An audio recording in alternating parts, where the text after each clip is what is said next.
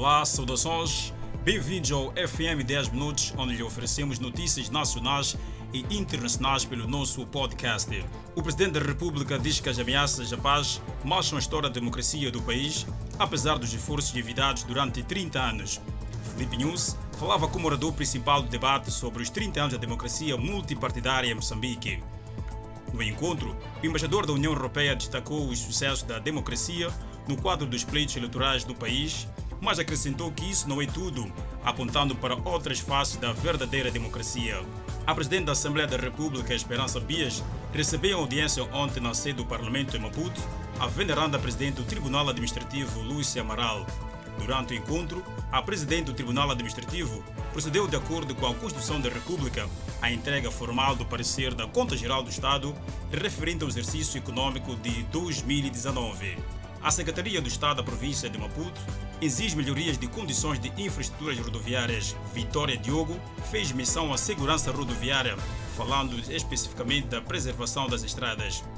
A reunião da Comissão Provincial de Estradas juntou diversos setores de gestão rodoviária, nomeadamente a Administração Nacional de Estradas, Rede Viária de Moçambique, TRAC, Inater, entre outros.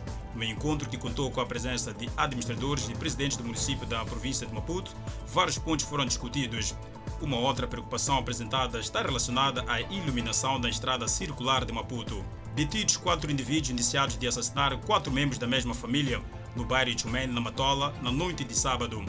O autor do crime é um jovem de 25 anos de idade, por sinal sobrinho de uma das vítimas. Para executar o crime, o indiciado teria usado a katana do seu cunhado, segundo a polícia. Porém, o indiciado nega as acusações, mas assume ter se apoderado da katana do cunhado. Ainda em Maputo, corpo de um homem de mais de 40 anos de idade foi apanhado a flutuar na Baía de Maputo. A polícia diz ser ainda prematuro avançar as causas, mas presume que o corpo tenha sido arrastado até aquele local.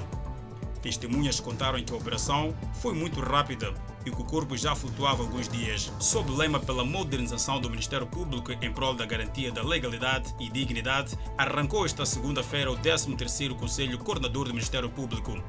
O Conselho vai fazer uma radiografia das atividades desenvolvidas, bem como definir a forma de atuação para os próximos anos.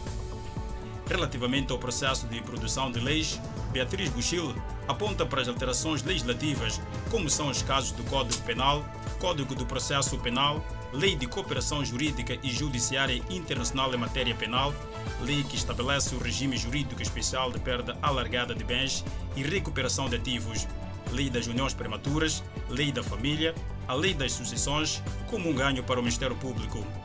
Buchil falou também da modernização do Ministério Público, visto que está em curso, desde maio de 2018, a implementação do projeto para a criação do sistema de informação de suporte às funções do Ministério Público, com o objetivo de melhorar o desempenho através da modernização dos seus processos de trabalho com recurso a ferramentas tecnológicas.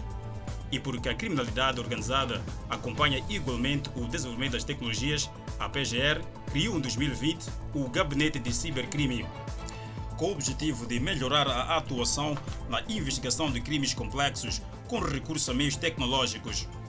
Num cenário em que o mercado de capitais a nível global ressentiu-se dos efeitos negativos da Covid-19, a crise parece ter passado ao lado da Bolsa de Valores de Moçambique, ao avaliar pelos números apresentados esta segunda-feira em Maputo, ao quando da assinatura de memorável de entendimento entre esta instituição e a Bolsa de Mercadorias de Moçambique. Em meio à pandemia, a BVM atingiu mais de 5 bilhões de meticais em investimentos este ano. Vários munícipes na cidade de Maputo queixam-se da subida dos preços de produtos alimentares com o aproximar do mês de dezembro. Segundo os consumidores, há ainda o medo de que as coisas possam piorar na quadra festiva. Os munícipes dizem que uma subida de preços que está a complicar o orçamento familiar, situação agravada pelas medidas de contenção à pandemia da Covid-19. O Banco Central e a Associação dos Bancos Moçambicanos decidiram manter pelo quinto mês consecutivo a Prime Rate do sistema financeiro. Tal como em agosto, setembro, outubro e novembro, esse indicador que serve de base para o cálculo da taxa de juros de referência nos bancos comerciais manter-se-á nos 15,90% em dezembro. Ou seja, o custo de dinheiro na banca poderá não sofrer qualquer alteração. Num ano atípico, devido à pandemia da Covid-19, com os bancos aprovarem uma série de moratórias empresas afetadas pela crise. Abril foi o mês em que a Prime Rate atingiu o pico. chegou aos 18,40%. A partir de maio, a tendência foi sempre decrescente, com nível mais baixo a ser registrado nos últimos cinco meses do ano. Agora, fora de portas, faz manchetes na Nigéria mais uma incursão do grupo islâmico Boko Haram, que matou pelo menos 40 agricultores e pescadores enquanto faziam a colheita em um dos campos de arroz. Os ataques aconteceram no dia em que os residentes do Estado votaram pela primeira vez em 13 anos para eleger os conselhos governamentais locais.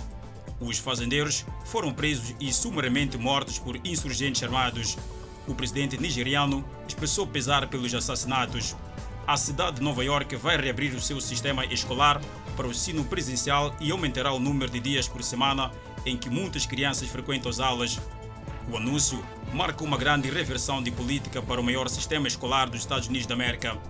Algumas escolas primárias e programas de pré-jardim de infância voltam às aulas no dia 7 de dezembro. O primeiro-ministro da Austrália convocou uma conferência de imprensa para condenar a publicação da imagem que mostrava um soldado australiano a segurar uma faca na garganta de uma criança afegã, postado na conta de um oficial chinês no Twitter. A Austrália espera um pedido de desculpas por parte da China e, enquanto isso, pediu ao Twitter que remova o post. O relacionamento entre a Austrália e a China deteriorou-se desde que Canberra pediu uma investigação sobre as origens da pandemia do coronavírus. No desporto nacional, faz manchete que Milton Botão concorre à presidência da Federação Moçambicana de Xadrez. As eleições estão agendadas para o próximo dia 5 de dezembro em Maputo. Botão promete trabalhar para a massificação do xadrez e ajudar no processo de legalização das associações provinciais. A outra aposta de Botão, caso vença as eleições, será a capacitação dos árbitros de xadrez a nível nacional e levar a prática do xadrez para os distritos. Milton Botão tem ainda como uma das promessas na gestão da Federação Moçambicana de Xadrez dinamizar o ritmo competitivo dos xadrezistas nacionais em competições internacionais para que os mesmos consigam futuramente bons resultados. Milton Botão vai concorrer com Pedro Chambol e Mateus Viajeiro à presidência da Federação Moçambicana de Xadrez. O escrutínio está agendado para 5 de dezembro do presente ano. Luto no desporto internacional morreu o Papa Baba Diop, meio-campista do Senegal, que marcou o golo que deu uma das maiores surpresas da história da Copa do Mundo. Diop mora aos 42 anos de idade e foi herói quando o Senegal chocou o atual campeão do mundo, a França, por uma bola zero no jogo de abertura do Campeonato Mundial de Futebol em 2002, disputado na Coreia do Sul e Japão. Diop foi convocado pela primeira vez para jogar pelo seu país aos 21 anos de idade e fez mais de 60 partidas pelo Senegal entre 2001 e 2008. Jogou em clubes de futebol na Suíça, França e Grécia. Na terra da Sua Majestade passou pelo Fulham, Portsmouth, West Ham e Birmingham. Ainda na atualidade internacional, faz manchete o fato do escritor de coordenação de assuntos humanitários das Nações Unidas esperar um aumento em 40% do número de pessoas que precisam dessa assistência em 2021 em relação a este ano o sinal de que dor, sofrimento e tormento trazidos pelo surto do coronavírus e outros problemas podem piorar mesmo com a esperança de uma vacina no horizonte. O OSHA faz as projeções em seu último panorama humanitário global anual na terça-feira, dizendo que a sua esperança de atingir 160 milhões de pessoas necessitadas custará 35 bilhões de dólares. Isso é mais do que o dobro do recorde de 17 bilhões que os doadores forneceram para a resposta humanitária internacional até agora, este ano, e uma meta que quase certamente não será alcançada. Falando via link de vídeo, em uma entrevista coletiva em Genebra, Lukoc acrescentou que pensamos que 170 milhões de pessoas no mundo precisariam de ajuda humanitária este ano. Em 2021, achamos que serão 235 milhões. A ONU pretende alcançar cerca de dois terços dos necessitados como a Cruz Vermelha e outras organizações humanitárias, tentando atender o resto, Lockout explicou. É desta forma que colocamos o ponto final da presente edição do FM 10 Minutos.